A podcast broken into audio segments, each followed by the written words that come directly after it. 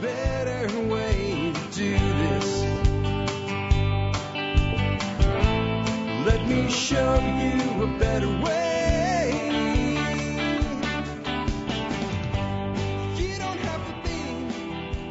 Hi, folks. This is Jack Spirko with another edition of the Survival Podcast. As always, one man's view of the changing world, the changing times, and the things we can all do to live a better life if times get tough or even if they don't.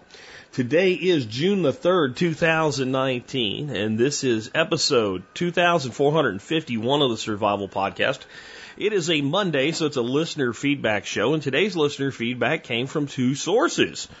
One source of today's uh, feedback came from the normal way. You email me, jack at the survivalpodcast.com, put TSPC in the subject line, give me a bottom line upfront question or statement, a link to any kind of a news story or anything that you want to include or whatever, and then give me details after that. That way I can filter it much quicker. It's about half of the show uh, that worked out to be typical uh, feedback, way things come in. But the other half, MeWe Mondays is a thing now. It happened. We had a great chat session on MeWe between 10 and 10:30 this morning. Um, a lot of people really starting to enjoy MeWe. I have seen in the last two weeks um, MeWe change for me anyway, and I've seen the number one complaint people have with MeWe, i.e., no one is there. Go away. Real conversations. A lot less. You're an asshat. You're stupid. You're a liberal. You're a conservative. You're a libtard. You're a repugnant. Whatever. A lot less orange man bad and a lot more people talking about things that actually matter in life. So, so far, MeWe Mondays is a success. If you don't know what I'm talking about, MeWe is a competitor to Facebook. Uh, they value your privacy. They have a, a user's uh, privacy bill of rights that they have published. And it's a really cool platform. And we're just saying on Mondays, we're not using Facebook.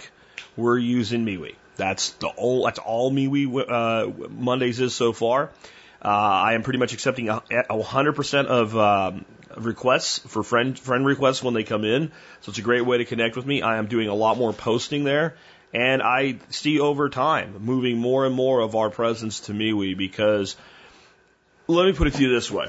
And again, I know some of you don't use social media. Feel free to skip ahead 30 to 60 seconds. It won't hurt my feelings. I won't even know. But even if I did, if I could see you doing it, it won't hurt my feelings. I understand some people don't use it. Um, but if you are a Facebook user, you should realize something. You are not Facebook's customer.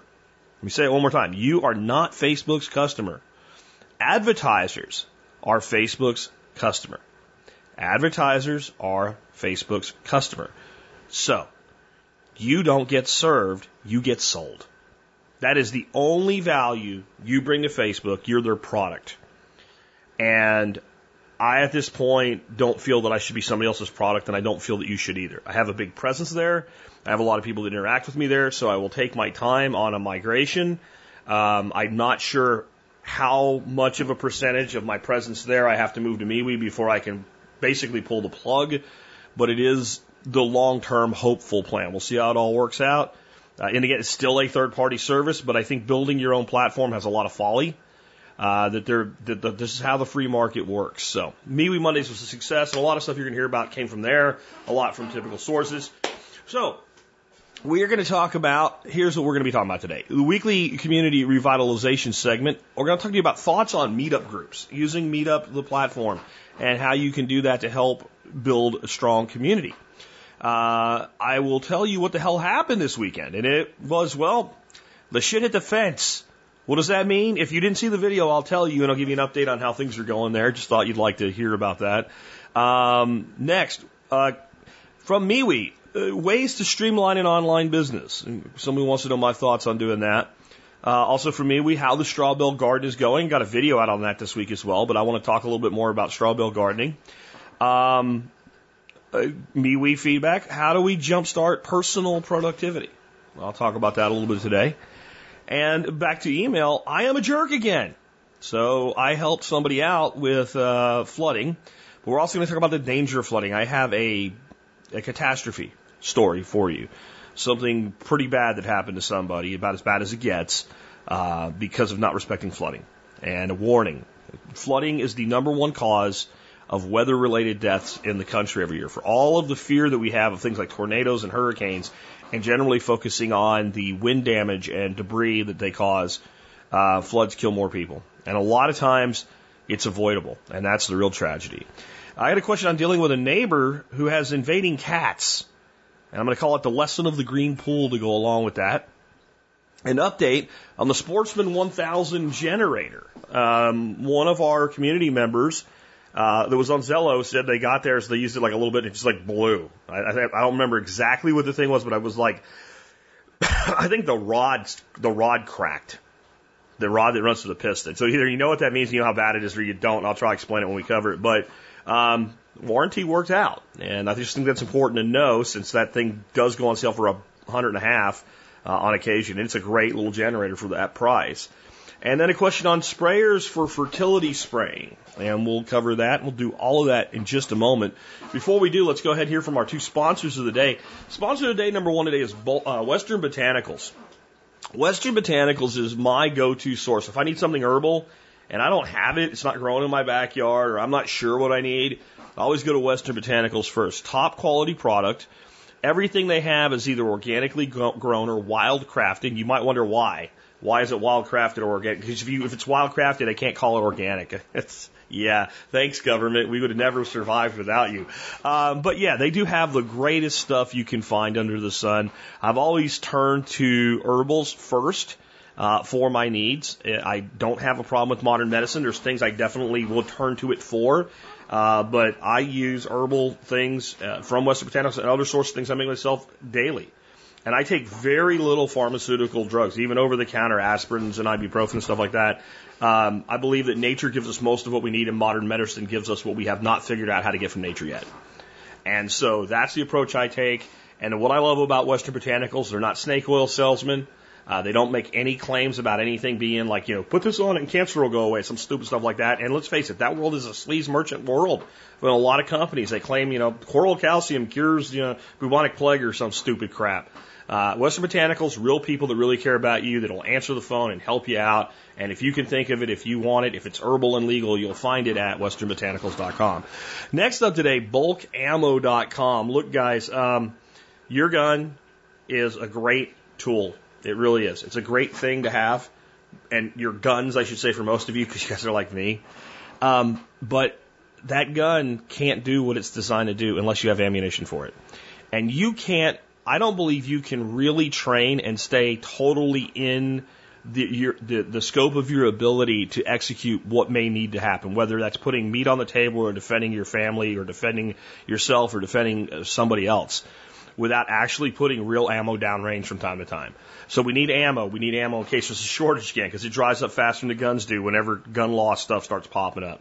We need ammo to practice. We need ammo to put meat on the table. And we need ammo to defend ourselves. Otherwise, we have overpriced clubs instead of guns. So with that, you want to pay the least amount for your ammo. You want to get it shipped to you really fast.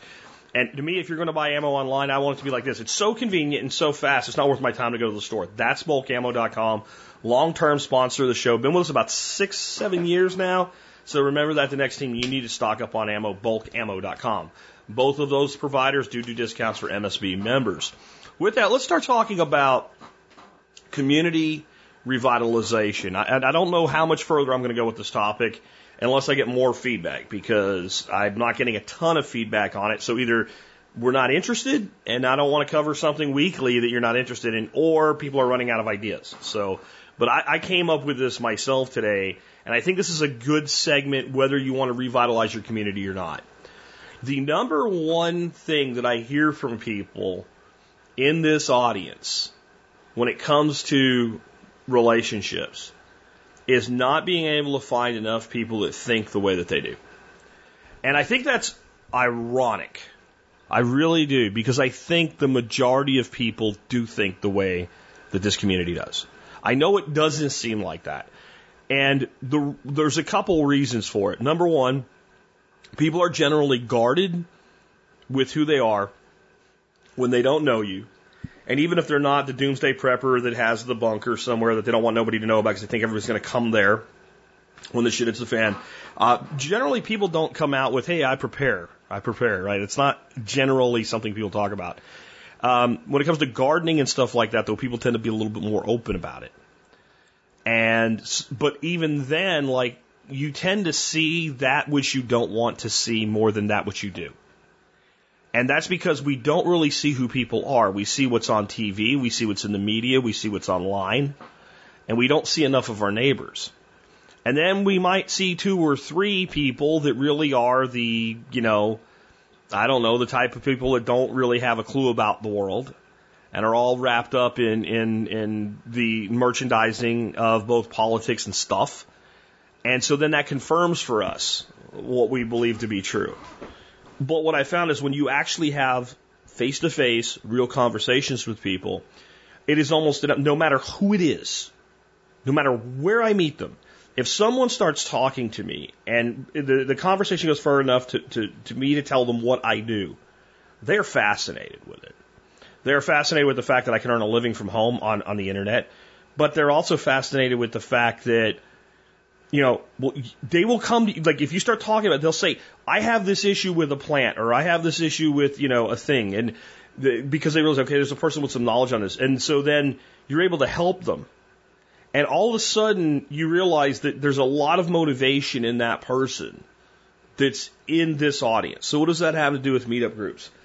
One of the solutions to this problem that I've seen people try to execute is putting together prepper groups.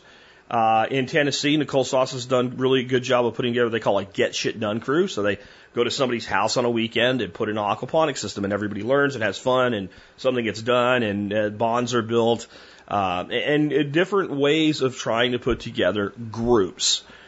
But one of the things, and I think this is what made Nicole's group so successful, is it really just started out as people getting together and having a good time.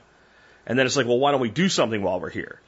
And then that translated and that, so it kind of formed naturally. Plus she has like some pretty good neighbors and people that are close by that are kind of always hanging out anyway. So there's this like nexus. But a lot of us live in places where we don't have that. At least we don't have it yet. Um, you know, if you live in a place like Nicole does, you get to know your neighbors because you have to. She's pretty remote. It's not really that remote, but it's that remote at the same time. Kind of like I had in Arkansas. I knew all my neighbors in Arkansas on a first name basis. Um, I do my best around here, but I don't know all my neighbors here on a first name basis. Um, so, and if you, when I lived in the suburbs down in Mansfield, Texas, uh, I knew like my neighbor on my left and my neighbor on my right and one old lady on my street because when I realized who she like that she was an older lady that might need help, I went like, let me know if I can do anything for you. That the rest of the I lived on a cul-de-sac. We kind of knew each other to see, but go around the corner, I didn't know anybody. And it's just because people are in their lives. And so what I've always said, and this is not just community revitalization, this is not just in putting groups together, is you always lead with the relationship and the commonalities in the relationship. So if you put together a meetup group that's on gardening, okay, then everybody that shows up for that either is a gardener, wants to learn how to garden, has something to contribute in that world. Now, that what do we know about people that garden? Generally, almost everybody I know that would call themselves a gardener, they're not just a landscaper that puts in their flowers every year, right? Because there are people that they that's all they do. They put their ornamentals out, and then they're, they're enough of a doer that they don't pay a landscape company to do it. But most people who would refer themselves as a gardener and go to a gardener meetup grow something edible. Okay, so now they care about producing food in their backyard. Now, if we take that to another level, when you garden, once you get successful, you inevitably have more food than you. This is why I say gardening is a gateway drug to prepping. You inevitably have more food than you can use.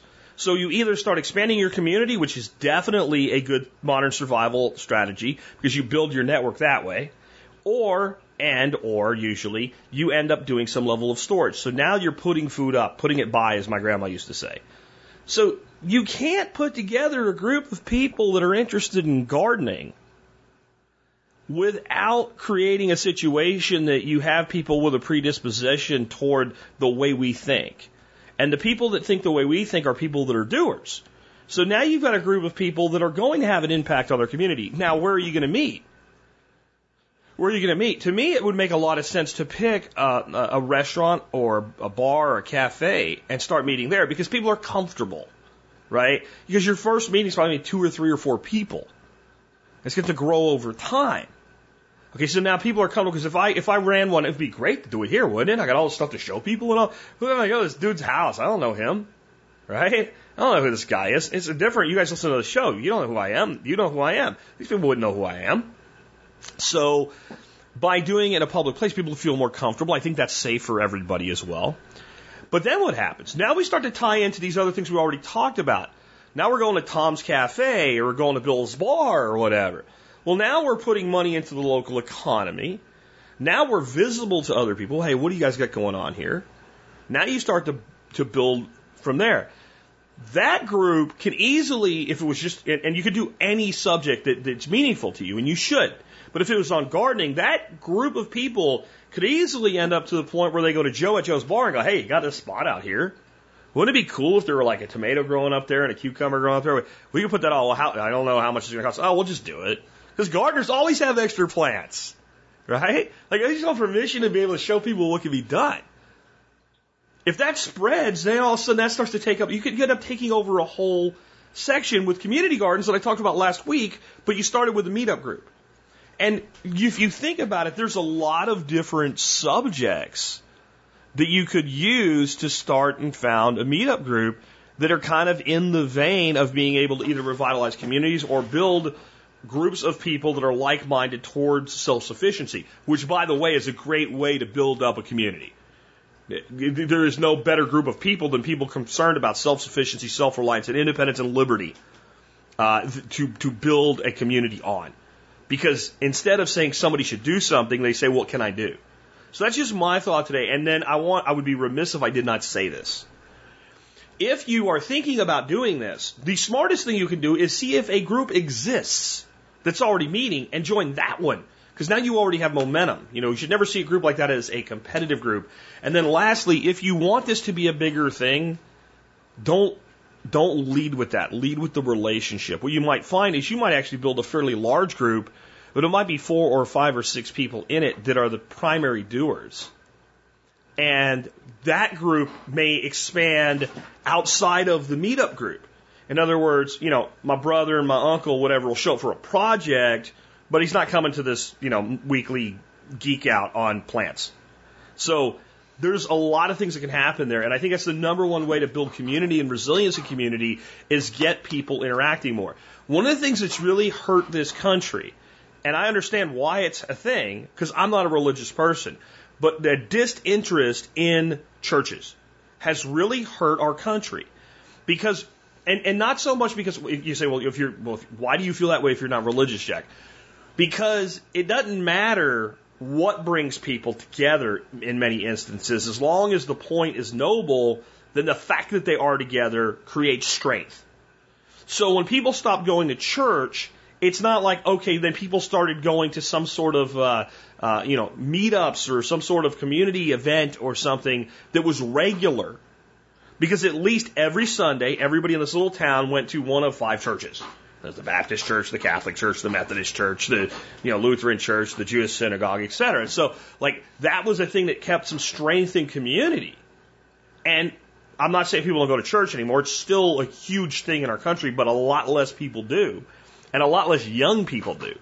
So I'm not suggesting we replace church. Don't misunderstand me. But what I am saying is if we don't have some catalyst that keeps building groups of people to get together that have a common interest in the place that we live, then we can't be surprised when those places deteriorate over time, especially when they're smaller communities, which is what this segment's been really aimed at. But I think this idea would work anywhere. Next up, before we go on to uh, what happened this weekend, just remember, guys need to call the jerk line to be part of episode 2500. Uh, I want to make episode 2501 for the books, and I want you to be part of it. This is where you call me up and say, hey, Jack, you're a jerk because of you. And then you tell me something good in your life that's come either from the show, my advice, my videos, or from just other people in our community. It doesn't have to all be about me. In fact, it shouldn't. The thing that makes me the most proud of TSP and our community and in groups of communities is that so many of them operate autonomously.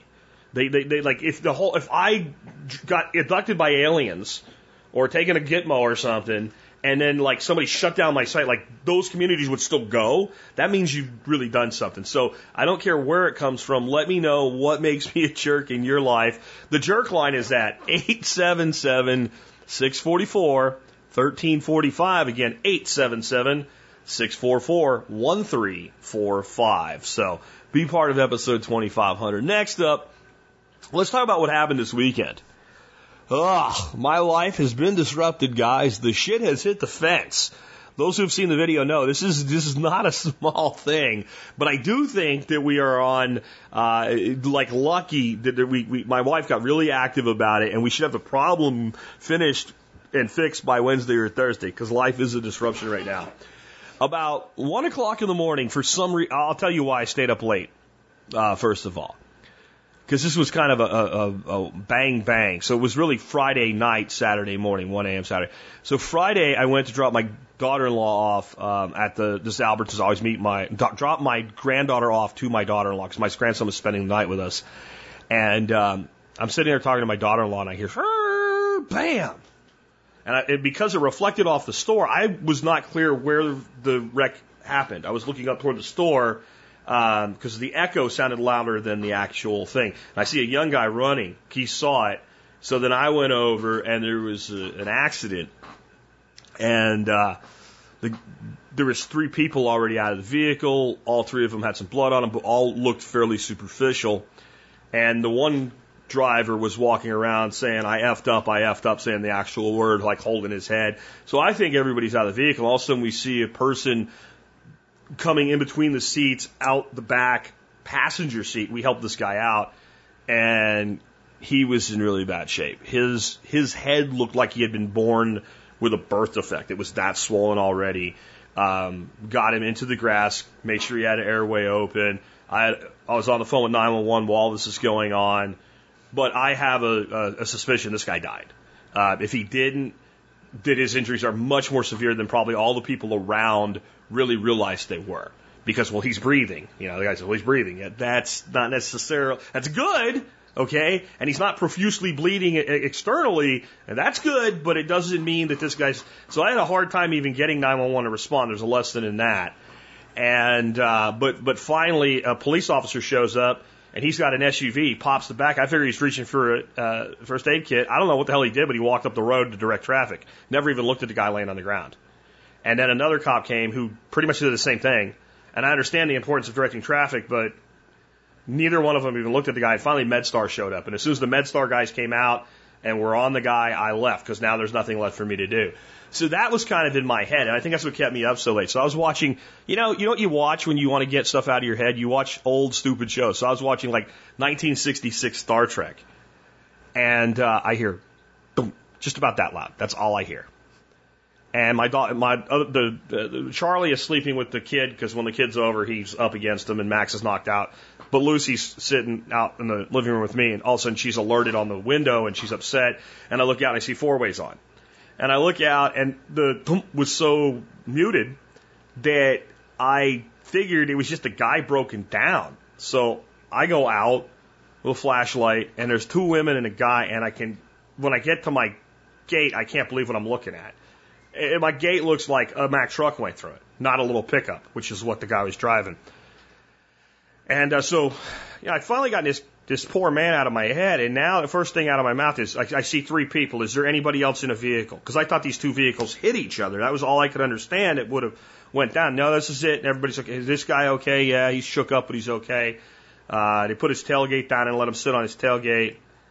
And um, I called 911, and they apparently somebody driving by had called 911. The lady by being able to tell her my cell phone was goes, they were all, they're already on the way. And sure enough, I heard sirens like that. Much easier to get somebody one o'clock in the morning in the sticks on a Friday night than it was 5:30 in the afternoon in town. Just another nine. This is why you have to be prepared to deal with. It. So now I have, a, you know, the cops get there, they're doing their thing. I have time to look, and it was about 140 feet of my fence and my entryway. Fortunately, they didn't hit the gate. Uh, they hit the entry panels, but not the gate itself. So the gate is in place um, but gone. Like the guy from one of the companies that we had bids said, like, take pictures of it. Well, okay, but all I'm taking pictures of is empty space with no fence. Like, you got to put a fence. like that's it, right? So um, hit two of my trees. Uh, both of them are still up. Some of my smaller trees busted some of my pipes. Somehow missed two telephone poles. Like you, like threading the needle to be able to even do that. Um, and missed my mailbox, which is like a concrete pillar, and this guy never hit the brakes. I think he probably fell asleep at the wheel. Um, I do not know if he was intoxicated. My instinct is no because they never cuffed him. And usually, if, if there's any reason to arrest you, they cuff you no matter what. It's a matter of protocol. So I think this my guy might have just fell asleep and, and like never touched the brakes. And he was going um, eastbound and came across the road into my ditch. And basically, once he got that those wheels on one side in the ditch, they just kept him straight.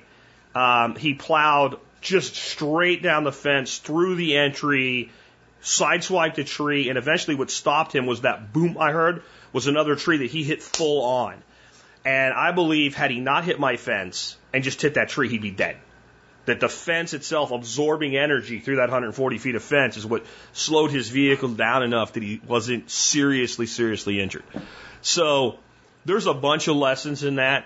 In like right now, I have to individually walk my dogs. The inconvenience of that fence being missing um, is something you don't think about. So being prepared for the unexpected, you know, we're dealing with it, uh, but it, it's very inconvenient. Uh, we need to get the work done. Of course, I'm getting ready to go on vacation, so I got I got a caretaker coming here uh, to take care of the place. I don't want to leave him in that situation. But the big lesson in preparedness is financial. His insurance company, it, and I, it, I do believe the man is insured. The police did not tell me he was uninsured. His insurance company is going to cover this. Uh, the type of insurance you're required by law to have in Texas, this is covered. We might have to fight a little bit. I don't have time to wait. The fact that I can write a check tomorrow and have this done is such a blessing. And this is financial preparedness 101. You don't know. You don't know what's coming tomorrow. And a lot of times we think about all the material stuff, but if you think about it, none of my physical preps do anything for this problem. And this is not even a place where I can just go out there and string some shit together and temporarily fix the fence. This is 140, 150 feet, and the entryway that's about 32 feet of six foot high chain link is gone. One side may be real, but the other side is gone. Next, I want to throw props out to the firefighters, man. The firefighters that showed up as part of the EMS for this, they got out the jaws of life and they cut this mangled mess of crap out of my driveway. Um, I would have been able, with like a, a, a sawzall and what have you, and bolt cutters, to get this mess out of my driveway. It would have took me hours uh, Saturday morning. Instead, they cut everything and they got together and they helped me and they drug it out of the way so I could get my vehicle in and out. Because even though the fence is gone, that great big ditch is there, and I'm not driving through that with you know our our 4Runner or anything like that. My truck can do it, but and there's also crap in there, and God knows what you're going to hit and blow tires out with. So opening my driveway, they did that for me. So God, learn some stuff from this, guys. You know, being prepared, etc. And I wanted to throw something else out there, though. A lot of people on YouTube, uh, when I put the video up, said, you know, maybe you should put some big boulders and stuff along that fence so this doesn't happen again. And my response to that was, you know, this was some guy by himself at one o'clock in the morning. Maybe he was drunk, whatever. I still don't want his death on my hands. But maybe Maybe the next person this happens to is a distracted mother who turns around while her kid's in a car seat screaming, gets caught in the ditch and runs into my fence. Now, if she hits a tree or something and gets seriously hurt, that's not my fault. But if I purposely put these big barriers there, um, then I have to live for the rest of my life knowing that I've, I, I in some way played a part in that person's injury and or death. And why it might be completely legal and there's no recourse, I don't want that. So that's just another little lesson there. But that's what went on this weekend. Let's talk about some other stuff. For me, we uh, one of the folks in the chat said, "What are some ways to streamline an online business?" Um, well, I think first of all, when you put a business online, you streamline it. I mean, that's that's in of itself the, the whole concept. So let's just think about how online sales works versus brick and mortar sales. Joe comes to your website. Joe wants to buy your widget. Joe looks at the selection of widgets, says, I want a blue widget with this particular thing on top of it. How much is it? Oh, it's that much. I like that. Joe enters a credit card and your website takes his money and processes the order. Okay. You've just eliminated two or three employees in most retail establishments, but at least one. So that's streamlined. Now all you got to do is get that stuff packaged and shipped out to Joe. So I think that and this doesn't work for everybody. It certainly might not work during a bootstrap phase where you're proving out the validity of a product. But if you can out task, outsource, however you want to describe it, the inventorying and packaging of product to somebody else, now the only thing you're doing is pushing people to your website with marketing and responding to customer service. Now one person can run a business. The next way to streamline your business, screw physical product altogether. Um, my primary product, as you guys know, is Member Support Brigade. And my margin on Member Support Brigade is about 98%. When I do the math about, you know, what's the server cost per user and uh, the little bit of money that, that, you know, about one, one and a half percent that PayPal takes. So really, I guess my margin is about 97, 96 and a half percent on an MSB sale.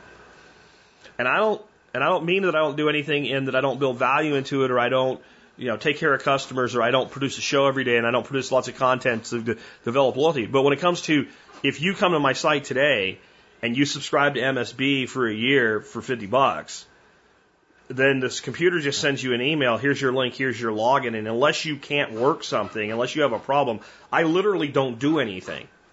And if a hundred people join the MSB in a month or a thousand people join the MSB in a month, it's, it's scalable to the point that it doesn't really matter. I might have a little bit more customer service with somebody that can't figure out where something is, but the, the my average customer service response email to somebody having a problem with MSB takes me about 10 seconds. I have a lot of things in boilerplate, ready to go, etc. It usually takes me longer to read it and understand the problem than to provide the solution. Usually. There's some complex ones time to time. So it's infinitely scalable that way. The next thing is what I just said. All of your customer service stuff. FAQs are great and all, but I find people don't generally read them. But you, you, the one good reason to have them is if you don't have them built into like auto responses and email uh, with your signatures and stuff, then at least you can go grab it so you don't have to type it again. But I have every common response that I would ever, ever make to anybody in, in my customer base in pre-written signatures in my email program. So when someone says, "Hey, PayPal screwed up and I didn't um, I didn't auto renew and it canceled me. Why did you cancel me?" I have an email that says, "I'm sorry. Trust me, I did not cancel you. Uh, when PayPal fails twice, they cancel the subscription. It tells my machine on my end that you're canceled." And I am happy to get you reinstated. And if they had some sort of pre-agreed sale price or whatever, I have one for all my tiers of sales that I've done. So if to get your rate, you know, if they were, uh, uh, uh, let's say they were military and I had to do a military discount, I have one that says, you know, self-directed renewal military, just rate my, boom, bam. Now, how do you do that and maintain the personal touch is the important thing. I read that response, and if it's the kind of thing where you can tell this person is just nuts and bolts, and they, and they understand already what happened, and they just need instructions, I usually don't add anything. When that person says something like, I've been listening to you for six years, I will go in, it takes me only a couple more seconds to say, I really appreciate that you've been listening to me for six years. And if anything about this email is unclear, please let me know. I will do anything I can to help you. Or, you know, and I put in a garden this year. Here's the instructions for that. That's boilerplate. And then, hey, really, you put in a garden this year for the first time? What's in your garden? And the key with streamlining all that type of thing is to not lose the personal touch with people. Because if you do that, then the business becomes such a nuts and bolts business that you're not part of it anymore. Now, there are businesses that I guess work that way, but if you're going to do a business that's a personality based or a lifestyle based business like I do, you can't lose that. The next is automate, automate, automate, automate, man. You know, do whatever you can to make things quick and fast. So I was using automation rules with Aweber to send the daily emails. But what that was resulting with some problems I won't get into. So I've gone to, I have a text file, and once a day I copy whatever happened in that text file that day into Aweber, paste it in there, and click send. And it goes to everybody in this audience. I call it the Daily Mail. Well, the way that happens is I'm going to use Twitter and to a lesser degree Facebook and MeWe to promote everything I put on the blog. So when I get an episode done, I'll go in and out of my description figure out what I want to be my summary and I'll cut and paste that into that text file. You know, episode Uh, for instance, today will be episode 2451, listener feedback for June 3rd, ni- uh, 19, uh, June 3rd, 2019. And that'll just cut and paste, boom. So that's a couple seconds. And then out of my bullet points, I've already made a description that'll say, you know, today I answer your questions on. That's probably my meta description as well. I'll copy that and drop that in there, and I'll go to Bitly, which I use as a tracking uh, link source, so bit.ly, and I'll make a Bitly link for that, and I drop that in there. Okay, now it's all on my text file. Okay, so I, I once it's full, now I copy it, and I go back to my website, and there's a thing to share on Twitter. I click tweet, tweet, drop in, send, done. That same thing, I can go to any other social media site that I'm using and drop it in. I've done the work once. Now I'm just copying and pasting. And I've developed a format. So what I mean by that is I have a set of protocols. When the show's done, I do what I just said. And then it goes to Twitter. And then it goes to Facebook, but not Mondays anymore. And then it goes to MeWe. And that way, it always happens in the same order. It's always quick. I can do it with my eyes closed. So that's another way that you can streamline a, a business is to have protocols and procedures in place for what you do on a regular basis. But the automation, the more automation you can set up, the better. And what you'll find out about automation is it's always a lot of work in the beginning, and then it's almost no work after that. So it's always worth doing. So that was something uh, I thought that maybe you guys would want to hear about. Uh, and again, came from the MeWe chat. Another thing was asked in MeWe, what about the Straw Bale Gardens? How's that going? Oh, there's not a lot to tell about it yet because I'm still in the inoculation fertility buildup phase. So um, I had Joel on, who started the whole Straw Bale Garden thing almost 30 years ago. And he talked about this during that episode, so I'll go a real brief overview in case you didn't hear it. Basically, you set your straw bales up, and you put blood meal in them or you can use conventional fertilizer or some other source of, of high nitrogen. And you do this on a schedule, day one, day three, day five, etc. And you follow the schedule. And I'm up to day seven now. So now I'm down to where I'm going to drop down to about half the amount of the fertility aids. And the big update, I guess, is it's working. It's working. It's working, right? Um, so I took a, a compost thermometer and I popped it into the bales and I've had uh, temps up to over 150 degrees. Uh, now I'm already starting to come down, which is good. That means that we're getting through that cycle. I'm at about 140 degree uh, core temperature. So that's good. It's doing what it's supposed to do. Uh, but the big thing I, I wanted to kind of update people with, especially if you've been following this on YouTube, is the economics behind it. Because I've had a lot of people go, do you really think, Jack, that paying $10 a bale, because that's what I paid this year, and I'll explain why in a minute, that you can get your money back per bale for the bale and then for all of the blood meal? And my answer is I don't know. But I would normally never, ever, ever, never, ever infinity pay $10 a bale for straw. I'm just not going to do that. Uh, there's a guy on Craigslist right now selling for four bucks a bale. He's about 40 miles away. I'm getting ready to go on vacation. I, I honestly, my biggest flaw with my experiment this year is starting a garden in freaking June in Texas. Good news is, by the time they're ready to go, it'll be just about the time to put the shade cloth up on the aviary. So we'll have 60% shade cloth there, which will be quite helpful at that point. Um, so we'll probably, you know, get stuff started. Probably be July that we'll put the shade cloth up. That's usually when I do it every year, so that'll help. But I should have started this a lot earlier. Straw's uh, cheaper earlier. It's kind of the end of the straw making season, so everything's elevated in cost. So there is that. But the bigger thing is, remember when Joel was on. Number one, we do not put a straw bale garden in, grow in it one season and throw it away. We can usually get two seasons out of out of bales, and it, there's certain crops that do better in the second year to use in your second year bales, a form of crop rotation, if you will. Now, in the third year or the end of the second season, however you want to term it, we don't have nothing. We have a pile of gorgeous, beautiful compost. So we're getting two seasons and a soil amendment out of this process. So I think when you look at it that way, the economics are completely valid. And I think it's important to remember that as you go in. And then the next thing is, well, how good are you at what you do? You know, because if all you're going to do is put one tomato plant into a straw bale, I think it'd be very difficult for you to get your money back. Maybe when you look at the cost of food in a store, maybe not as much as you'd think. Um, but if you're growing tomatoes and greens uh, and beans uh, and maybe some other crops built in with that, maybe a pumpkin or two.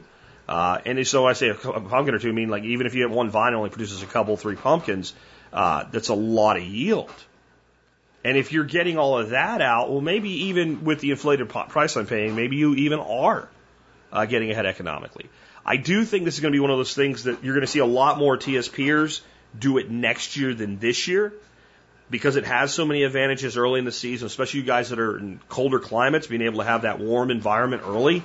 Uh, so I think that it's it's really something that we kind of missed the ideal starting point, except except big flush of straw comes in in summer, prices go down, fall gardens. I think straw bale fall gardens is going to be a big thing with this community this year uh, because it has a lot of again season extension inexpensive row cover greenhouse type situation, slowly fermenting straw, residual heat. I mean, it just seems like really a great way to extend season. So Joel uh, talked about it mostly about getting started early, but anything you can use to start early can also be used to take the season late. So that's where that's going. Uh, video did come out today. It is on the blog, and it will be in what? The Daily Mail. So you should be a subscriber. Uh, next, I wanted to uh, answer this other one that came in from MeWe. I thought this was a really question. What are the ways to jumpstart your personal productivity? So that could be at work, that could be in your backyard, on your homestead, that could be in your business. You know, what are some ways to do that? One of the things that I have, I've, I've started playing the game too. Nicole Sauce came up with in her Living uh, Free in Tennessee MeWe group, by the way, is called My Three Things. My Three Things. Well, what are my three things? Every day you probably have more than three things that you want to do. But my three things, you make a public statement, and I don't think that it has to be public, though I think there's some value in it because now you feel accountable to somebody. These three things shall be accomplished today. And I don't even have a problem. Like I did it something this week, and it was like sit on my butt and watch my grandson work, right? Because I thought getting him to do something was an accomplishment. So having him, I wrecked out a bed on Friday, uh, one of my four by four wicking beds of lettuce and stuff like that that had bolted and gone to seed for the year and I made a huge pile because I let this lettuce like get like friggin' four foot tall with seed heads on it and stuff. So I pruned it all out and chopped it up and threw it on the ground. And he had to haul it pretty far, and he busted his little butt. I thought that was cool. So sit on my butt, have a drink, watch my grandson haul compost was one of my three things. My other two were things that were actually things to get done. But I think that just having that concept that I am going to have things that need to be done that are going to get done every day. Then I also want you to think about this. This is something I learned a long time ago. I'm not sure if it was Andrew Carnegie, uh, Stephen Covey. It's one of those people that it came from. It could have been could have been friggin' Zig Ziglar for all I remember. Um, but it was one of those things I used to listen before the internet. We had an internet, but nobody really knew what internet was. And this is about the time that people were on uh, national news saying, "What does that at sign mean?" Right? What does a www mean? Like right about that. So it was just the advent of the internet. I was coming up professionally. I was starting to get my career advanced, and I spent a lot of time on the road because I did a lot in sales. So I'd be in my car for hours driving places all over Texas, all over Arkansas, what have you. Um, even up until when there was an internet, I still had a lot of time in the car, and it was before podcasts really were a thing. So even then, with an internet, I was still listening to audiobooks. So somewhere in all this, I picked this up. Might have been Harvey Mackay, who knows? But it was treat every day like you're going on vacation tomorrow. And I don't think it has to necessarily be vacation. It could be like something's happening. So what I think about is like, yeah, I got vacation coming, so this is going to happen again. But leading up to a workshop here is another way to look at it. There are certain things that have got to happen for me to go out of pocket from my business for three days, four days, five days. In the case of my vacation, I'm going to be out of pocket for 14 days. I will handle customer emails and stuff like that. So what am I going to do? Instead of just three things, I'm going to make a list. I'm going to make that list, and these are going to, what's going to happen when I make that list, I make my list in Excel. And I, I, I just have three codes that I use generally. One, this thing must happen by whatever the, it could be by the end of the day or it could be by the end of the week, but for this list, this is a thing that must happen.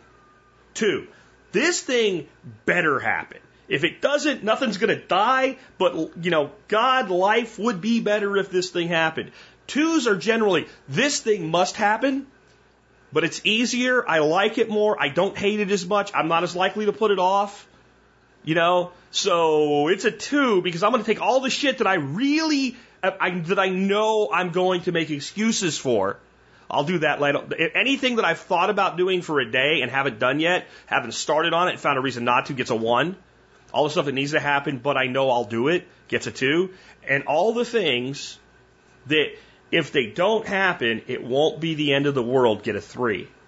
And damn it, if that list, including the threes, doesn't always get done. Now, I still have the same responsibilities. I still have the same life. I still have the same number of hours. I still have the same amount of energy, but putting it in that framework makes it get done. I'm going to say that this is why I gave you the three things. I think that it makes a lot of sense to not, like that, that original audiobook said, treat every day that way. I don't want to treat every day that way. Because I'm going to tell you, when I get that list killed, I feel good, but it's a stressful process. You're pushing through. And I think that's good. And I think it's good to be challenged. But if you think about it like weight training, you don't go in and max out heavy weights at three reps every day. You don't do that. And you don't train chest and arms every day. Right? You have a high rep day, you have a mid rep day, you have a low rep day and you move around. Like I'm going to work legs primarily one day, I'm going to work chest and arms the next day, I'm going to work back the next day.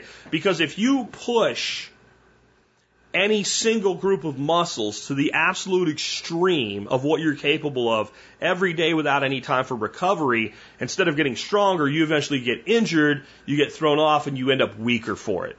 Possibly even, you know, some injuries that are maybe lifelong injuries that you never fully recover from or end up with a surgery because of a torn rotator cuff or something like that. So you, you, you, we understand that. So if you live every day of your life in a hyper mode of productivity, well then what's going to happen is you're going to end up burning out and you're going to become unproductive. I had to pause there for a minute. The dogs are going nuts because one of the uh, fence contractors is here. Anyway, like I said, going become unproductive. And so that brings me to my third thing with personal productivity. I think you need to schedule time off. I think you need you need to put in your schedule. At this point, I'm going to put all my shit down, and if it's not an emergency, I'm not going to touch it. Then you have to be very careful in how you define an emergency. Um, what would be an emergency in my business? My server's down. Okay, that's an emergency. Almost nothing else is an emergency in my business, right? Um, it, I guess maybe some sort of re- really damaging propaganda could come out or something like that. something like that could require a, a significant and immediate response before it get out, got out of control. Almost nothing else is an emergency. Someone has a question, uh, it can wait till tomorrow. It can wait till Monday. Like I, I, I have a reasonable uh, case for having, you know, even though I don't do it, having basic business hours for most of what I do. Um, you want a refund from your MSB and it's Saturday evening, I don't have to stop and do that. I can I can take care of that Monday morning. So I think we need to schedule shutdown. And one of the big problems that we have, especially when we move into um, home-based businesses, is we don't do that enough. Because you are a battery, and just like batteries need to be charged up, once they're used for a while, you got to stop taking and put back. You are a battery and you need to be reconditioned and recharged from time to time. Next, you need to schedule not just time that you're not going to work, you need to schedule time that you are going to dedicate to your children or your wife or both. And you need to treat that like a business appointment. And this is one of those things when I first did this with my wife, she was frankly offended by that. Like, I'm going to put you on my calendar and we're going to lock down, we're going to have a date at six o'clock on Friday. She's like, that's so clinical. And so, like, hold on a second. I'm going to go see a person next week that I don't even want to talk to in Hartford, Connecticut. I don't want to talk to him. I have to. I have to. Yeah, okay. And I need to do this because it's my job. So I'm going to go see somebody I don't even want to talk to, to talk about something I don't want to talk about, to get something done I really don't even care about, but I got to do because my boss wants it done, even though it's stupid. And that guy warrants a place on my calendar at a time. Don't you think you warrant at least as much what he? What her point was is you shouldn't have to. Yeah, but you do, or it doesn't happen. You're making a commitment at that point. So I think we need to schedule downtime. We need to schedule interpersonal time so that we get that recharge. So that doesn't become so stressful that it pulls against us and impacts our productivity that way. The next thing, and this is really critical, is to understand scheduling project time. We get so wrapped up, and this is, I'm very proud of this. The TSP community is one of the biggest groups of get shit done people I have ever seen in my life. I cannot believe that I am so blessed to have been a part of the founding and creating of this community. When I see what people are doing, I'm like, oh my God, and that's great. But when you there is a certain cathartic feeling to when I go out and work in my aviary or something like that. But it's hot and I'm sweating and it's work. Even though it's work I want to do, it's still work. And you don't confuse that with downtime. So we schedule business work or office work or employment. We schedule project work that we do for ourselves and we schedule downtime. And if we don't do all three, then the lines blur and all of a sudden you're lost in a project. And what you'll find is usually when that happens, you're sitting on the couch on your computer working on a project. Your work is subpar. And your wife is mad. So what have you gotten? You're going to have to redo it anyway, and your wife is mad. Like, that's not productivity, that's activity. And I think that would be another thing is you need to define productivity and activity differently. If you have scheduled time to work and you find yourself spacing out, then you are not meeting your objective. Right? You have got to work on that objective. Or if you if you have the flexibility and you find that you really cannot focus on what you're doing, and I do this all the time. Go take a walk. Or go plant a pepper plant. I've had days where I'm getting ready to do this show and I'm just like I am I am not going to do my best work today in the state of mind that I am right now. And I'll go out to the aviary, I'll feed the quail whether they need it or not, check their water buckets even though I know they're full. Uh, oh, there's a couple weeds, pull that off. Ah, there's a cucumber plant that's starting to fall down, so I'll wire that up. And it, the whole thing takes 10 minutes. I come back in here, usually if it's midday by now, you're just kind of sweaty, clean up a little bit, have a glass of iced tea, and then, man, it's on. It's like a switch now. So have that flexibility built in as well. Like you are going to schedule all these times, but especially with the work, if you need a break, take the break. It will make you more productive. Because what will happen is you'll see a person that says, Well, I spent eight hours and never took a break. And another person says, Well, I took four breaks over eight hours of, you know, one for lunch for half an hour and three for 15 minutes. And the person with the breaks got more done. And people say, Well, that shows that breaks make people more productive. It does, but it doesn't. It's a weird thing. It's not that the breaks make you more productive. It's the lack of breaks make you less productive, I guess is a better way to put it. So what happens is because you're not taking any breaks, you've convinced yourself that you're working hard. And we have like really screwed our brains up with that in, in America that we are working hard because we're not quitting, because we're not taking a break, because we're putting the hours in. And the hourly employment is what's done this to people. But like when I used to run construction companies, we'd have day laborers and you'd have like four dudes and they have a hole to dig. And three dudes are standing there, one guy's digging a hole. And you get younger foremen and like, hey, they all should just leave them alone. Leave them. I know what I, I know how much dirt those guys need to move per hour to pay for themselves and make me money. And they are blowing it away because the guy that was digging was digging his ass off. And he'd come out of the hole, and the next guy going in, you're digging a hole to put like a big uh, a pull box in or something like that, a utility pull box. And they would make the best holes. You take that box and drop it down. It looked like it was custom made for you. You never could do it with a piece of machinery the way they would do it. Generally, they were digging someplace we couldn't use machinery, which is why they were doing it in the first place. But they were working in consort with each other. One guy in, one guy out, 10 minutes at a time, but working hard. Now, they weren't more productive because they took breaks. They, they failed to become unproductive by not taking them. And that applies to everything in life. So I could probably do a whole show just on this subject, but I think that gives you a pretty good grasp of where to start with it and how to start changing your own life to be more productive. So this next segment, it's two emails, and one is a good email, though still a sad thing that happened, and the other one is a very tragic email. Let's start out with the relatively good one. James sends me an email. Says, "Jack, you're a jerk because I listened to your show as floodwaters surrounded my home during Hurricane Harvey. I called a few local hotels and got my family out before we had to get evacuated.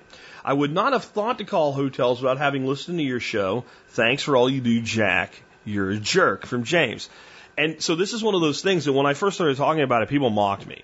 You're supposed to be a survivalist. You know, what are you going to do? Stay at the Hilton? Well, maybe. What a, what a survivalist, specifically a modern survivalist does, is take the most expedient path to securing his safety and the safety and comfort of his family. We don't prepare so we can be miserable in the woods. We prepare so that we don't have to be miserable when everybody else is. And, and it's always uh, kind of struck me odd that people make the claim that it's impossible to get a hotel room when there's a hurricane or a disaster or whatever. Well, why? Why is it impossible? Because people are there. They got rooms. And the, the idea of when you think you might, acting before you have to, is, is the entire point. That is preparedness. Think about it. Pre- preparedness is when you think you might, acting before you have to. If you, I mean, that is the entirety of it, right? It's one of those things that comes out, you never expected it to come out that way. Well, that's all you're doing here is you think you might have to evacuate, so you're preparing a place to go before you need to. And I think I've done this before. So like one of the reasons people don't do this is like, well, if I reserve a hotel room for, you know, four days, a week, whatever, and what if I don't need it? And then they're going to, you know, last minute cancellation, all that crap. So what you do, this is so easy and it works. Most hotels do not have a strict policy on rescheduling only cancellation. So if you're inside your window where now you can't cancel without penalty, what you usually can do is call and say, you know, my trip changed and I, am not going to be coming until uh, three more weeks. So you move your date and then you wait a couple hours and you call back in, you know, and you cancel because you're going to get their customer service, whatever. You're not going to talk to the same person. And now you're outside your window. So there's your little secret to avoid that. But definitely have a place to go. And honest to God, for many of us, the best place we could be going is a hotel. You think about it, you grab your clothing and stuff like that, you go there, and you should have an emergency fund so you're not going in debt over this. It doesn't have to be the fanciest hotel, but generally there's a restaurant, maybe there's a bar to have a drink because you're, you're kind of your head is all around my house might be being destroyed by floodwaters or something. Um, the kids have a pool they can swim in or whatever. They have normalcy. You have a place to plug all your electronics in. Your wife can do her hair. I mean, the the the the, the comfort factor of having a soft bed, an air conditioner or a heater, depending on what you really need, etc. In a situation where you're stressed out. You know, I talked about the the fence thing and the the accident that happened. So this guy that I don't even know, um, who I'll probably never see again. I'll probably never even know what actually happened to him had me stressed out to where I'm up late because of the condition that I saw that the guy was in. And it wasn't really bloody or gruesome. I think it was something like you even had to know what you're looking at to recognize the severity of it. What if it's your house? You know, when I, when I came back in from that, I didn't go straight to bed. I said I poured one more drink and watched more Star Trek because now my head was all, how am and, how am I going to fix it? I'm going to call somebody. They're going to come fix it. I'm going to be inconvenienced for a week or so, right? Like, but you're in that state. Now, when you're, and, and Dorothy said this when we were standing out there in the morning looking at it, and how helpless you feel with like twisted and gnarled metal, where like, I don't really have the means to get rid of this. What about these people whose entire houses were torn down by tornadoes or flooded out? How helpless is that feeling? So if you're sitting and, and you're, you've bugged out and you're thinking about how this is going to radically alter your life, the fact that you can have a, a warm bed and a good meal and a drink and your kids can be happy until you figure your shit out, there's a lot of advantage to that. Now, the problem with flooding is it is the most dangerous weather event we have as far as lives it takes. This email came in from Ray, and Ray said, Here in St. Louis, we are looking at a flood that is second only to the flood of 93. I have seen shops half submerged near the river and in places the water is almost at the bottom of billboard signs. We had family tragedy happen a couple weeks ago when my husband's cousin was out driving at night and apparently hit floodwaters he did not know were there. He was missing for almost two weeks before he and his friend, uh, who he had been driving with, were found under under the water, still in their car. I just want to help other people avoid this if possible. So I think we all need to look into how to escape a car that's been submerged, how to break windows, uh, release seatbelts, and the best way to manage the situation if a tragedy happens. But sometimes it can be avoided. We do not know the details of what happened to his cousin and his friend yet, as toxicology autopsy reports are still in progress. But if this email can save even one person, I feel like it would be worth it. Below, I've included a local news story in case you'd like to read it. P.S. I hope you're able to get your fence fixed soon. That looked insane. Best, Ray. Ray, I'm I'm very sorry for this tragedy that happened to your your family. Um, um, the, the the loss of a of a family member is hard to take. Um, and I don't know how close your family. So a husband's cousin could be really close or you know further off, but it just it hurts no matter what. Um, I will put a link to the story in uh, the show notes today. I think the, the number one thing is that more people are killed by floods in vehicles than in their homes. And in, in, in an instance where there is flooding, don't go. Now, it could be that it's just dark, you can't see it. I mean, I've seen some things that are crazy. Um, about two years ago, when we had that May that I often refer to as May rain month, uh, 27 days of rain, we also had a lot of tornadic storms and stuff like that. And we had torrential storms down near Benbrook. But if you're familiar with an area and you see water on a road, and it's often on that road, then there, there's a reasonable case that could be made. You know you can drive through there. You can see how deep the water is and whatever. And I know they say if you're still on the road, turn around, don't drown. But we have all driven through two or three inches of rainwater before because you can. So this police officer who's responding to an emergency call for an injury sees water on a road. He almost died. He barely got out of his vehicle. And it isn't because the water was moving so fast he was pushed off the road. No. The road had completely washed out, and for all intents and purposes, he drove into a muddy swimming pool. I mean, it was like a sinkhole, something like, it was like eight foot deep water, and the reason he didn't see the hole is you couldn't see the road. And that is a case to even maybe in that situation not to drive through it or let somebody do it first. But that guy almost died, um, you know, trying to help somebody else. And it's one of those freak things, but the best advice when you have this type of flooding is get out before you experience it. And if you're in place and you're relatively safe, stay put. And the, and this cop, again, do the area, what have you. But the big thing is he was out at night and he was doing his job. He had a reason to be out, but if if it's dangerous during the day, it's more dangerous during the night, regardless of the situation. So please take this seriously. I know it's one of those things we all hear about, we all know, but we always want to push and see what we can get away with. And some of these situations, you you can't get away with it. Uh, next up is an email here from um, Jed, and uh, this is one of those complex ones that you just have to take your own responsibility for. So this comes from Jed in Minnesota. He says. Um, any suggestion for how to get our neighbor, who is a proud libertarian, to respect our request that his cats not hunt in our yard? His cats continuously catch birds and bunnies. They kill them but do not eat them. The cats are loose even when they are out of town. Our city has an ordinance that all cats must be indoors or on a leash. Our trail cameras capture them day and night on the hunt. We really like our neighbor, but can't understand how a libertarian could impact so heavily on his neighbor's rights. Thank you, Jed. Um, so the fundamental reality is if you have cats that live outside, they are going to go out of your yard, out of your property to a degree.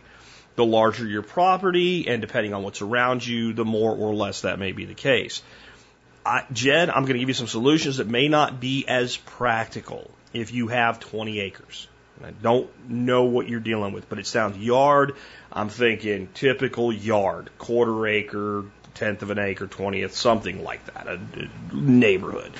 Um, so my first suggestion that, that, that tends to work really good with cats is something called the uh, it's it's the Orbit Enforcer Sprinkler. And I want to tell you a story before I give you the solution here, because I know the way people feel about things like this. I call it the lesson of the green pool, because uh, this would be a lot easier solution for this person than it than it's going to be for you, money wise. So this lady on Nextdoor, which is like neighborhood Facebook basically, posted these these people abandoned the house next door to hers. They have a swimming pool, and she has a picture of it. It's a fairly small swimming pool, which is helpful here. It's green and it's breeding mosquitoes like crazy, and she has all these mosquitoes because of this pool. Now, I left out the fact that like the pool's not helping, but there's mosquitoes everywhere this year because it's rained a lot. Um, that pool is not the only source of mosquitoes that are there. But I said you can go down to Tractor Supply, and I even put a link so you can see exactly what I'm talking about. You buy these uh, mosquito dunks. In a pool that size, you probably need to throw about three of them in there. Uh, within a couple days, every mosquito in there will be dead. For the first week, I would throw one in there like Monday and one in there like Friday, and then after that, like you can th- or three and three, and then like from that point on, like maybe once every week, two weeks, just throw three of these things over the fence into this pool. And her response was she was absolutely livid that I would dare suggest that she do anything to solve a problem that was affecting her by her own actions. She apparently wanted to know how to get the government to fix this problem. Because she teed off and how this is indignant and how dare I think that she should be financially responsible for this. And my God, who am I to tell her what she needs? Now remember, she asked. She asked for a solution, and all I did was say, "Hey, you can go get these things. It'll knock your mosquito problem out. You know, once you get, you know, after the first couple of weeks, you're probably looking at, you know, five bucks a month to uh, to keep the mosquitoes out from from just carrying you away or what have you." Um, and uh, man, she was just absolutely livid about. It. And, and her whole point was, I didn't do this. I didn't make this problem happen. Why should I have to pay to fix it? And you know, my God, there's so many things in life that are that way. So a couple, three of these Orbit Enforcer sprinklers, what these are, you run a hose to them, and you set them up and they have a motion detection. And Mr. Cat comes along, and when Mr. Cat comes along, it's like a whirlybird sprinkler, right? Uh, a rainbird style sprinkler. And it pelts them with water. And they cats don't like water and they run away. If you have trail cams set up, and this is why I think maybe it's bigger than I'm getting, but I've seen people do this on very small properties as well. Um, then you can figure out kind of your patterns and how these animals are getting on and off your property and set that up so that they go away. Another option, and I think this is a great option, and if your neighbor doesn't like it, he needs to learn what libertarian means, is to put a strip of, if you have like, let's say, in a typical neighborhood, you usually have a privacy fence. You have your you know, six foot wooden fence. Um, take some electric fence wire, run it along the top of that fence, ground that sucker, plug in a 25 mile electric fence charger. Yeah, no more cat problems. Because you're going to hear, soon after you do this, you're going to hear, and, and that, that cat ain't coming back. If he does, he'll come back one time and test that sucker and be like, you know what? Not the place to be. And so that will protect you not just from cats, but from other things that might get into your backyard and cause problems as well. And again, you use the term yard, so maybe I'm seeing the scale wrong. You know, maybe this is more of rural neighbors, maybe you don't have a fence or whatever, but those are like my two best solutions to this. Um, I don't really know what else to suggest I might need to know a little bit more about your specific situation, so I don't want to go any further. But people that live in residential environments anyway, those two methods are very, very effective, and most people will find the Rainbird alone. I'm sorry, the uh, the the Orbit um, the Orbit Enforcer sprinkler alone will be all that you need. If a cat knows that every time I go to this place, I'm getting sprayed with water, they have enough places to go, and, and I know it doesn't fix the problem for everybody. So that's the thing. Like, okay, this guy has these cats running around doing all this shit. Um, but it fixes the problem for you. And from a libertarian standpoint, that should be what you do first. You solve your own problem. Um, and you do need to understand something. It is not absolutely guaranteed that all these cats are his cats. Usually there's cats, and you, like this guy has a couple cats or whatever, and then there's more cats. And so it's not always, but maybe it is. I don't know. But those are those are my best suggestions. Anybody else that's dealt with the situation, uh, I'd like to hear what you uh, would think to do in this situation as well. So next up, um, a couple months ago, Steven Harris and I were both ringing the alarm saying, "Hey, the Sportsman 1000 generator is on sale for 149 bucks. I did not need another generator. I bought one." Why the hell wouldn't I? Well, I was on Zello and uh, David was on there, uh, different David than the David I usually talk about, and he basically said his right away crap the bed. I don't remember what it was, but it was something like, "You can't fix this thing. This thing is done." Um, and here's what he said: You were on Zello just after I received the Sportsman 1000 generator that was on sale, and just after the generator had quit. My results so far: getting in touch with the manufacturer was not super easy mostly due to my work schedule. It appears their office hours are 8 to 3:30 Monday through Friday. Once I got in touch with their customer service, it was swift. They sent me a shipping label. I called FedEx and they came and picked up the generator. A week after shipping, I sent an email requesting an update on the status. Shortly, I received an email back saying their technician had completed evaluation of the generator and a replacement was being shipped in a couple business days. This update happened this morning, so I'm obviously still waiting on the replacement. So far, they have done a great job. So I think it's a good thing, even though it's an inexpensive item. If something goes wrong with it, the manufacturer's going to stand behind it. So there you go. I just wanted to update that because I thought it was important. I hate hearing like we recommended something, somebody got one, ran it for a week, and that's not good. Uh, but stuff breaks, stuff happens, and when manufacturers step up and stand behind their product, then you can forgive that, right? Now, that's also a case for what? Two is one, one is none, three is for me, and four is even more. Five keeps you alive, six is the kick, seven is heaven, eight is great, nine is fine, and ten means you won't have to do it again, right? So I don't know when we came up with that, but at least two is one, one is none, three is for me. Because if you're relying on something, then you need to have another plan because things can do wrong. Primarily, I bought that $149 generator because it's a four is more for me. It's an extra one. And, but then the trade off is I can run all my pumps to all my ponds with that generator by itself for hours and hours on very little gas while my big generator runs my house. And if it fails, I have another plan. And I think that is, you know, resiliency is what we're all about. So I wanted to throw that in there. Uh, and then Dustin says, Jack, you recommend several different fertilizer treatments, but I don't see that you've recommended a sprayer to apply them with. Do you have a preferred sprayer? You sort of. Okay. Um, let's start out. I have primarily two sprayers that I use. I have a one um, a a one gallon. I'm sorry, I had a one gallon. I have a half gallon little hand bottle sprayer that I use for most of my vegetable stuff, and I'll talk about why in a second. I have used one gallon sprayers, kind of where you have a little tank and a wand, and two gallon sprayers like that. You pump them up and you carry them around and you spray with them. And there's nothing wrong with them. It's just not what I've standardized on now. I also have a four gallon diaphragm backpack sprayer. It's a big pump on the side. You pump with one hand, you spray with the other. Holds four gallons, goes on your back, really comfortable. And that's the only one I'm going to give you a brand of. It is the Solo 475B. And um, they have now a 475B Deluxe that costs more, and I don't think it's probably worth it unless you spray every day. Uh, the one that I recommend, I think, is right around a hundred bucks, ninety something dollars, and the new deluxe model's like 40, 50 bucks.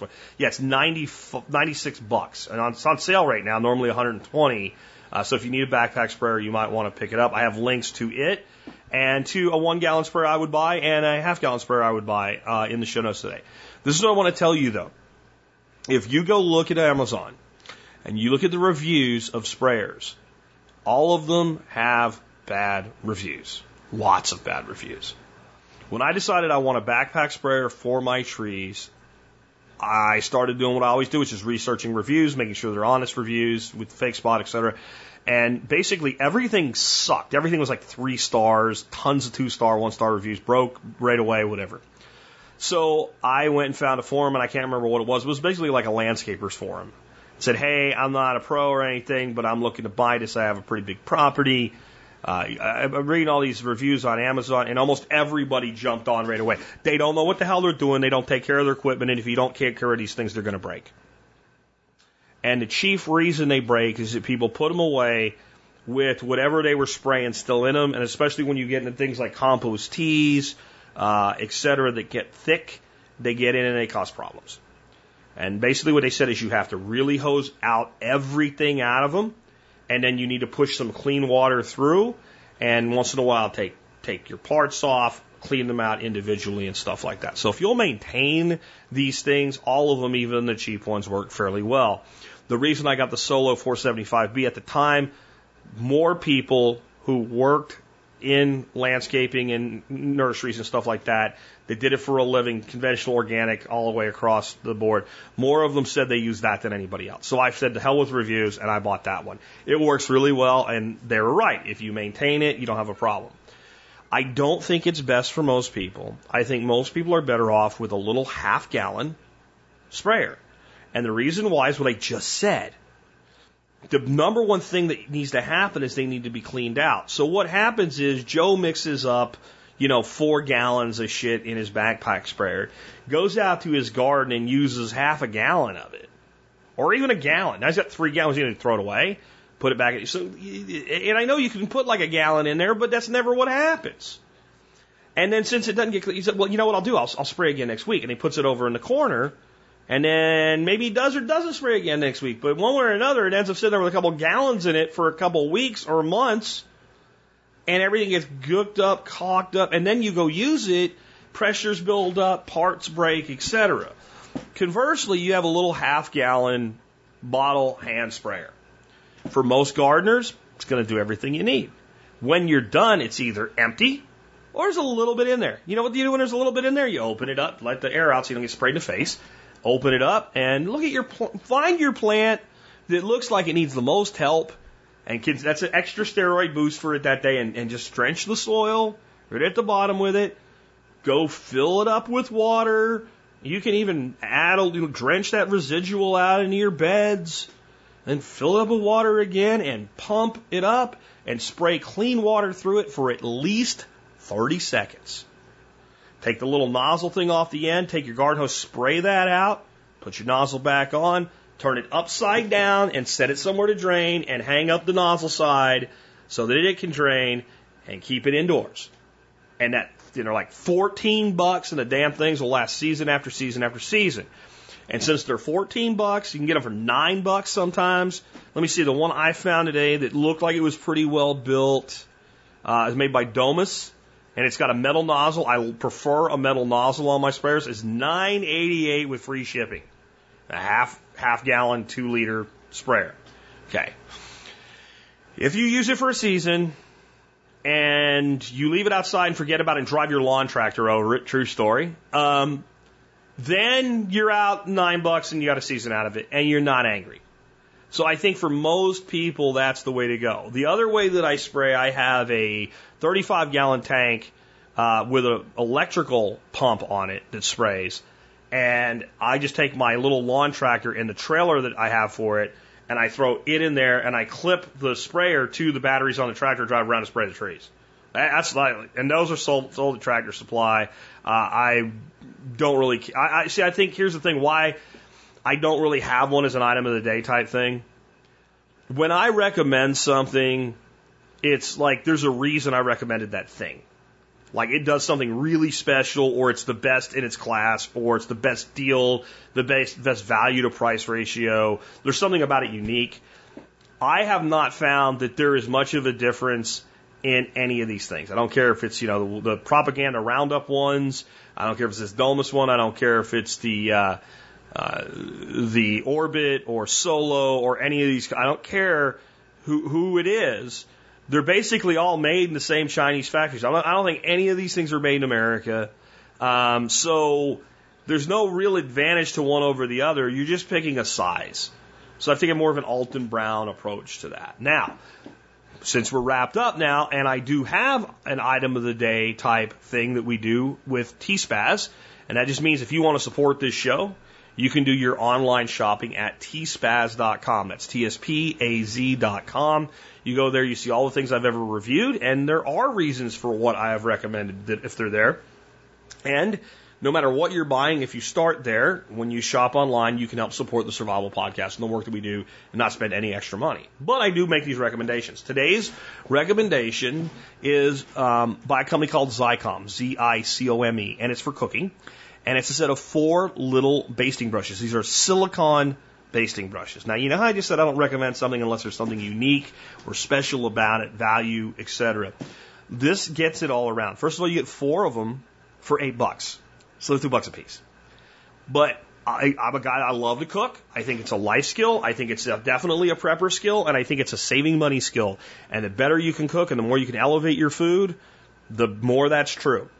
So I have used a lot of basting brushes, and I'm going to tell you what either happens. The the little uh, the little what do you call them? The little brush brush bristles fall off. Uh, or the whole end falls off because basically you have like this silicon brush thing uh, with a, a piece of wood or metal stuck into it, like uh, like a broom handle or something. Uh, it's kind of dumb, and all of the ones that are made of like you know kind of like more of a actual brush, like a, a cotton or something like that, a cloth, those they don't really clean very well and they break down and fall apart. One of the best things that's ever happened to the kitchen is silicone. You know, these silicone baking trays and stuff like that. I mean, the stuff goes in the oven. You can wash it in the washing machine, uh, the dishwasher. It lasts forever. So they, they make the, the, the little brush out of silicone and then they attach it to a handle that falls off. Why would you do that? Zicome got it right. The, these are integrated. They're a single piece of silicon. The handle and the bristles are one. The bristles are just simply, they were part of the, you know, whenever they make this stuff, they put it in a form and they injection mold it. And they just injection molded it as a single thing. So there's nothing to fall apart. There's nothing to fall off. There's nothing to come apart. I- I'm sure eventually they will break down and, you know, maybe you'll start to lose some bristles. Um, but I've had mine for three years. Uh, and they just have not broken down. I first reviewed this product in October of 2016, and I used the product for at least a couple months before I recommend it. So mine are still great. I used them last night. I made a pineapple sesame chicken. You know how I made it? Mm, Maybe I'll tell you later this week because I'm going to do it again because I wasn't quite wasn't quite satisfied with it. I got some tweaks I want to try with it. But I do have a great basting sauce that is like a go-to basting sauce in the review today, so you can check it out on the website, or you know what to do, so you never miss anything that goes on the site. Daily Mail. Go to the survivalpodcast.com, click on subscribe, fill out the form, and you'll get that. Also consider joining the MSB. You can help support the show and the work that we do for only 50 bucks a year, 18 cents an episode, and get so many discounts on so many things that your membership will in fact not just pay for itself, but be profitable. Why wouldn't you become a member when it makes you money and supports the show that you listen to? Uh, that's all I'll say on that today. Let's talk about our song of the day today. Song of the day today is by The Outlaws, and it's called Cold Harbor. And it is about one of the bloodiest battles of the Civil War. A battle in which uh, 12,000 Union troops died, and about 6,000 Confederate troops died. The Union um, attempted to uh, frontally assault over a period of about two weeks a uh, reinforced position, uh, dug in position. The Confederate soldiers had uh, an incredible advantage in that situation. Um, one gentleman from the Outlaws is kind of a Civil War buff. He wrote this song. He's fascinated by the Civil War. And when you read this song, it's told from the viewpoint of the Confederacy, Confederate soldier, in fact. And while it's very somber, there's also some level of pride in it. And I think a lot of people get into Civil War history out of some sort of sense of pride. And also, we are somehow fascinated as a, as a species with the concept of war and death. And I think maybe we're too fascinated with it. If we were fascinated to the point of how do we prevent this from happening, then maybe that would be good. I think there is a false nostalgia in war, and I think the further we are separated from the war in space and time, the easier it is for us to look at that war and then say that there was something good about it and not have any real understanding of the toll that war has taken. And one of the things that's made this nation so willing to go to war is though we almost everybody I know has had a family member or somebody close to them who was a veteran who was either killed or injured or came home not whole. I, I, I don't know that I've ever met anybody who would say, no, I've never had anybody came home with a, you know, a serious injury or serious mental issues or died and never came home. Like everybody I know, anyway, has some story like that, and most of us have more than one example. But what we haven't seen in the life of any living American is bombs dropped on this country, is cannon turned on on on enemy soldier and on uh, uh, you know on two sides. Like the Civil War was. We haven't seen that. And a lot of the rest of the world that seems to be a little bit ahead of the curve on how do we prevent war has seen war on their own soil. I know you can make a case for Pearl Harbor or 9/11. It's not what I'm talking about. There's a difference between a isolated attack in full-blown war in your backyard. And maybe if we had seen a war in our backyard in the lives of living Americans, we wouldn't be so keen on it. And my hope really is that we can learn that lesson without having to go through that experience. It's something that is so horrific. And whenever the concept comes up of the United States using military intervention anywhere, we should, for at least a moment, not just think about whether we can win or not, not just how few casualties on our side we can get away with. We should think about it for just a moment. What if those cannons were in your backyard? How would you feel then? And is it really necessary to do that to anyone? Because as I've said before, a lot of people have made the concept of being anti war being unpatriotic. But the truth is, if you're not anti war, you're pro war. And I've got to say it, I think that if a person really understands what that means, you've got to be at least a sociopath to be pro war. With that, this has been Jack Spirko with another edition of the Survival Podcast, helping you figure out how to live that better life if times get tough or even if they don't. Wasn't far from Richmond, second day of June. The year was 1864, the end was closing soon. A long and bitter struggle boys in blue and gray. The Battle of Cold Harbor was only hours away.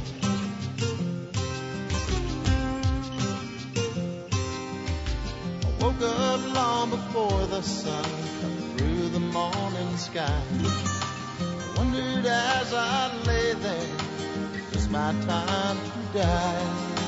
Somewhere through the darkness, Union fires glow.